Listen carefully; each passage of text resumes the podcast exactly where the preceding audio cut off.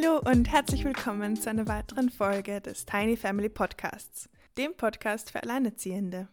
Mein Name ist Magdalena, ich bin selbst Alleinerziehende eines fünfeinhalb Jahre alten Sohnes und ich studiere Lehramt, Englisch und Haushaltsökonomie an der Uni Wien. Schön, dass du hier bist. Falls du dem Tiny Family Podcast schon länger folgst, dann freue ich mich, dass auch diese Folge dich interessiert. Falls du noch ganz frisch hier bist, ein herzliches Willkommen auch an dich, egal ob du alleinerziehend bist oder einfach Interesse an dieser Lebenssituation hast. Es ist toll und wichtig, über diese Lebensrealität zu reden und sich gemeinsam darüber auszutauschen. In der heutigen Folge spreche ich darüber, wie es ist, wenn alles den Bach runtergeht und man einfach nur noch zuschauen kann, wie sich das Chaos entfaltet und natürlich auch, wie man und ganz besonders Alleinerziehende damit umgehen kann. An dieser Stelle möchte ich auch wieder einen Disclaimer setzen. Ich bin keine Therapeutin, keine Psychologin oder irgendetwas anderes, was sich fancy anhört. Ich bin einfach Mama und ich mache mir wahnsinnig gern Gedanken über solche Themen. Außerdem habt ihr auf Instagram für eine Weile auch eure Ratschläge zum Thema geteilt und die habe ich natürlich mit einfließen lassen. So, ohne uns noch weiter aufhalten zu wollen, starten wir jetzt mit der Folge. When shit hits the fan, let's go.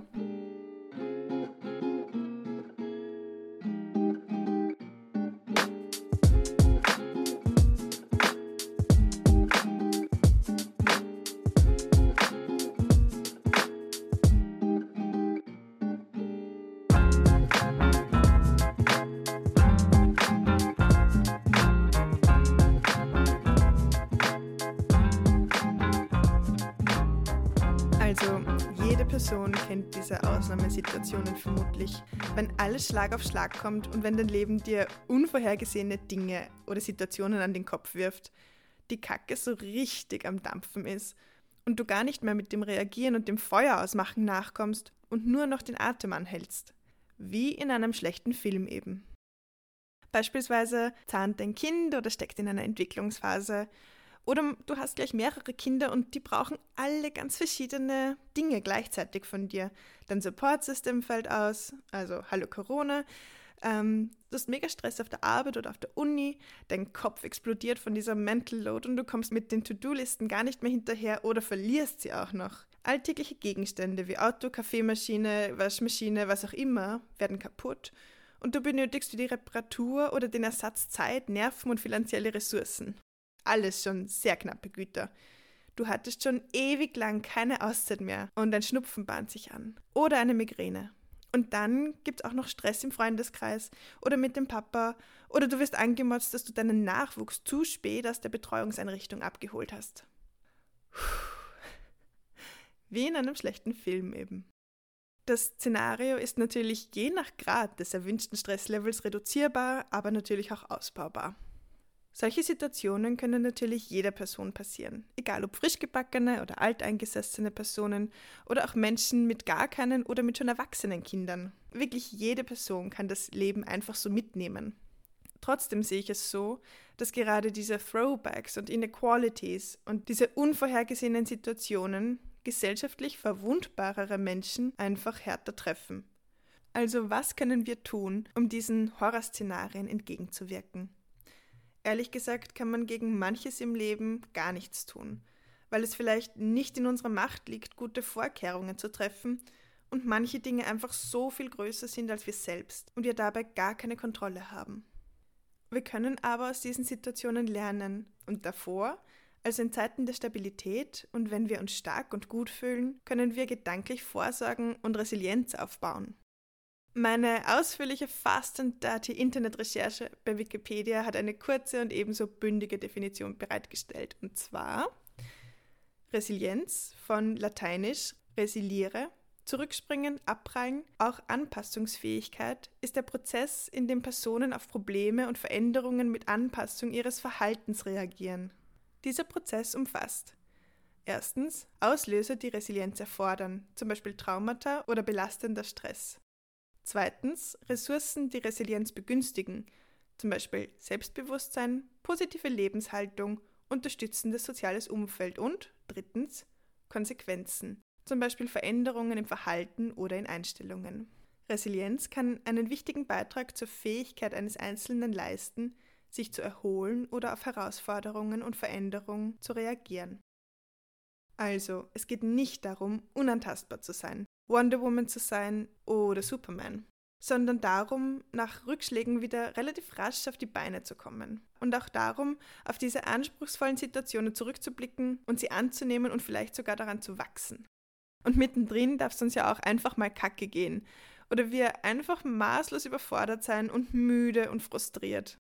Aber deswegen ist es ja auch so wichtig, vorzusorgen. Und zwar in den guten, in den leichten Zeiten. Es geht darum, uns selbst den Weg zu ebnen, dass wir dann, wenn wirklich solche Lebensevents über uns hinwegrollen, uns möglichst gut selber auffangen können. Also habe ich für diese Folge etwas gemacht, was ich recht gut kann. Und zwar Listen geschrieben. Mehrere diesmal sogar. Aber du wirst gleich wissen, warum es mehrere sind. Unter dem Punkt Vorsorge habe ich folgende Punkte aufgenommen. Vielleicht kommen euch einige dieser Punkte schon aus der Folge 3, liebe frischgebackene Alleinerziehende, bekannt vor. Und es gibt tatsächlich einige Überschneidungen. Deswegen habe ich diese Liste auch relativ kurz gehalten. Erstens Rituale. Erleichtern ganz einfach das Leben, sei es beim Frühstück oder beim Schlafengehen, das Ritual der Mittagspause oder was weiß ich. Zweitens, gesundheitsfördernde Gewohnheiten aneignen. Dabei meine ich Dinge wie Sport, Pausen, Hobbys, eine funktionierende Schlafroutine, Körperpflege und nährstoffreiche Rezepte, die schmecken und so weiter und so fort. Wenn wir ein Repertoire an gesundheitsfördernden Automatismen haben, dann fällt es uns auch leichter, auf diese in anstrengenden Zeiten zurückzugreifen. Drittens, klarstellen, wer dein Support System ist für dich selbst herausfinden, auf wen du dich wirklich verlassen kannst und wer auch in Krisenzeiten unterstützen kann. Vielleicht ist es auch hilfreich, ein kurzes Gespräch darüber zu führen und diese Dinge einfach anzusprechen.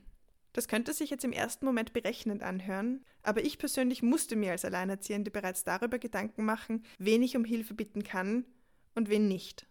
Falls das für dich bereits glasklar ist, dann freut es mich natürlich total und ich hoffe, dass dein Supportsystem divers und bunt ist. Viertens, Umgang mit Notfallsituationen. Erkunde dich in deinem Beruf oder im Studium, wie oft die offiziellen Vorgaben zum Thema Pflegeurlaub, Krankenstand und so weiter sind.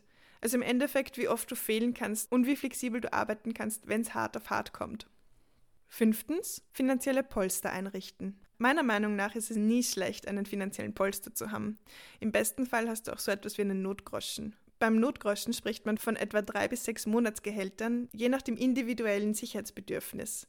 Der Sinn dahinter ist, theoretisch mindestens drei Monate ohne Einkommen auskommen zu können, um eben solche Krisenzeiten zu übertauchen. Und sechstens, Selbstreflexion. Triggerpunkte, Traumata, unaufgearbeitetes Anschauen und Verarbeiten. Und sich auch die Frage stellen, wo will ich hin? Was sind meine Zukunftsaussichten? Und nicht nur das, sondern auch umsetzbare Pläne. Besonders in stürmischen Zeiten ist es gut, ein Licht zu haben, ein Ziel, an dem man sich anhalten kann, zusätzlich zu anderen Stabilisatoren. Das können wir also prophylaktisch tun. Was aber, wenn es uns so wirklich erwischt hat und wir gerade mitten im Chaos stehen? Wenn sich die Gedanken im Kreis drehen und unser Körper auf die ganze Belastung mit Anspannung, Anxiety, Panik usw. So reagiert. Um uns in solchen Momenten bei akutem und chronischem Stress helfen zu können, müssen wir es schaffen, unser Nervensystem zu beruhigen. Und hierfür habe ich das First Aid Shit Kit erfunden. Und ja, ähm, ein bisschen stolz auf diesen Namen bin ich schon. Was also tun, wenn man einmal in so einer Situation feststeckt und so schnell keine Aussicht auf Erleichterung besteht? Beispielsweise, wenn du mit deinem Nachwuchs noch den halben Tag vor dir hast und so viel auf dich hereinprasselt, dass einfach gar nichts mehr geht. Teil 1 des First Aid Shit Kits ist folgendes: akute Hilfsmittel. Auf Instagram wurde geratschlagt, dass wir erstens uns selbst den Druck nehmen können. Einfach Dinge absagen, die abgesagt werden können. Und das Mindeste tun, aber so viel, wie eben notwendig ist. Zweitens, in solchen Ausnahmesituationen die Medienphase unserer Kinder verlängern und einfach mal atmen oder sich allgemein wieder sammeln, egal wie. Drittens, Essen bestellen und andere Aufgaben so gut es geht delegieren. Von meiner Seite möchte ich noch ergänzen, dass man viertens nicht vergessen sollte zu trinken, Wasser versteht sich, fünftens Notfallsmedikamente oder Handlungen zur Unterstützung anwenden und sechstens sich einen Schlachtplan erstellen, um neue Prioritäten zu setzen und diesen Plan dann umzusetzen. Das war eine kurze, unvollständige Auflistung akuter Coping-Mechanismen, die wir anwenden könnten. Diese Liste ist natürlich unvollständig und auf die jeweilige Situation und auf die Personen ähm, anpassbar. Wie können wir aber möglichst gut diese Situationen verarbeiten? Ich habe diese Zeit nach akuter Stressbelastung in zwei Phasen, also Teil 2 und Teil 3 des First Aid Shit Kits geteilt. In der ersten Verarbeitungsphase geht es darum, den Körper wieder in einen entspannteren, neutraleren Zustand zu bringen, uns eine Pause zu gönnen und zu atmen. Im Endeffekt muss das Nervensystem des Körpers im Stressreaktionszyklus vom Status Ich bin in Gefahr auf Ich bin in Sicherheit switchen. Emily Nagoski beschreibt solch körperliche Stressreaktionszyklen in ihrem Buch Komm wie du willst sehr gut. Es ist ein spannendes Buch über die weibliche Sexualität. Ich stelle euch dazu natürlich auch etwas in die Show Notes, denn das Buch ist natürlich auch auf empirischer Ebene sehr informativ. Jedenfalls beschreibt sie, dass der Stressreaktionszyklus vollständig ablaufen muss. Es muss also zu einer Entladung kommen, damit sich unser Körper wieder ganzheitlich entspannen und erholen kann. Erklärend beschreibt Emily, dass früher, als das Leben noch auf eine ganz andere Weise gefährlich war und Menschen noch alltäglich von wilden Tieren gejagt werden konnten, entweder starben oder das wilde Tier besiegten, entweder durch Flucht oder Verteidigung. Beim ersten Szenario, also dem Tod, war ohnehin nicht mehr viel zu machen.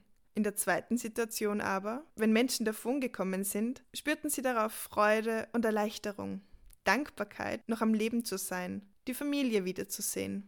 Heute gibt es nur mehr wenige Tiere, die uns akut erlegen könnten, aber dafür ganz andere Gefahren, nämlich akuten und chronischen Stress. Beispielsweise komische oder ungute Leute, Krankheiten, Pandemien, Krieg, Sorgerechtsstreitigkeiten, Klimakrisen, finanzielle Sorgen und so weiter. Die Liste ist ja schier endlos und ich will dir und mir jetzt keine Panikattacke verpassen. Jedenfalls können wir diese Gefahren meist nicht einfach so erlegen oder abhängen. Für unser Wohlbefinden und unseren Körper ist es aber wichtig, diesen Stressreaktionszyklus ablaufen zu lassen. Wir müssen oder dürfen also individuelle Ventile finden, um den Zyklus zu vollenden. Und darauf zielen wir ab. Teil 2 des First Aid Shit Kits ist also die erste Verarbeitungsphase. Erstens, das wohl ersichtlichste Ventil, um wieder zu entspannen, ist Bewegung. Egal, ob es Spazierengehen, Laufen, Yoga, Boxen oder ein High-Intensity-Training oder was auch immer ist. Sport hilft, durch die intensivere Atmung Adrenalin abzubauen, hält uns möglicherweise auch vom Überdenken ab und hilft, Verspannungen entgegenzuwirken. Zweitens, auch die Natur kann uns helfen, unser Nervensystem zu beruhigen. Grüne, satte Farben, weiche, geschwungene Linien, Naturgeräusche, frische Luft kann sich positiv auf unser Wohlbefinden auswirken.